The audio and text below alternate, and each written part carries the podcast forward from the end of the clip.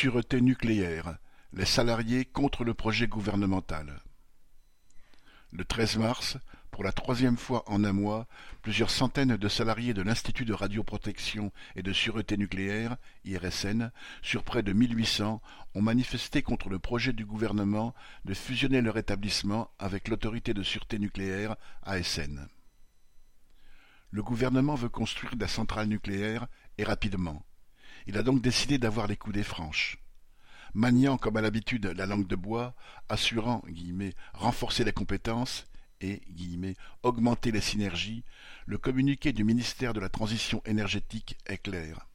Il s'agit de fluidifier les processus d'examen technique et de prise de décision de l'ASN pour répondre au volume croissant d'activités liées à la relance de la filière nucléaire souhaitée par le gouvernement. Les choses sont dites.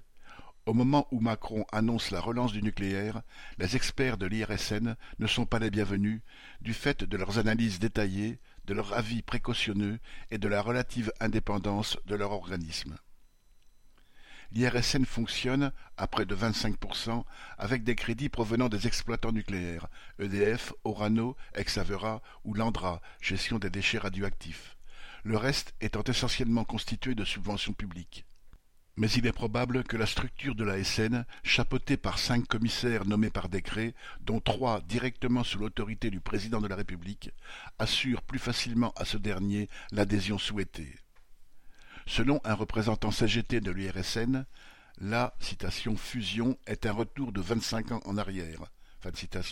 pour les salariés qui craignent citation, une pression pour rendre des avis techniques qui ne seraient plus adaptés à ce que voudrait l'autorité voire l'exploitant.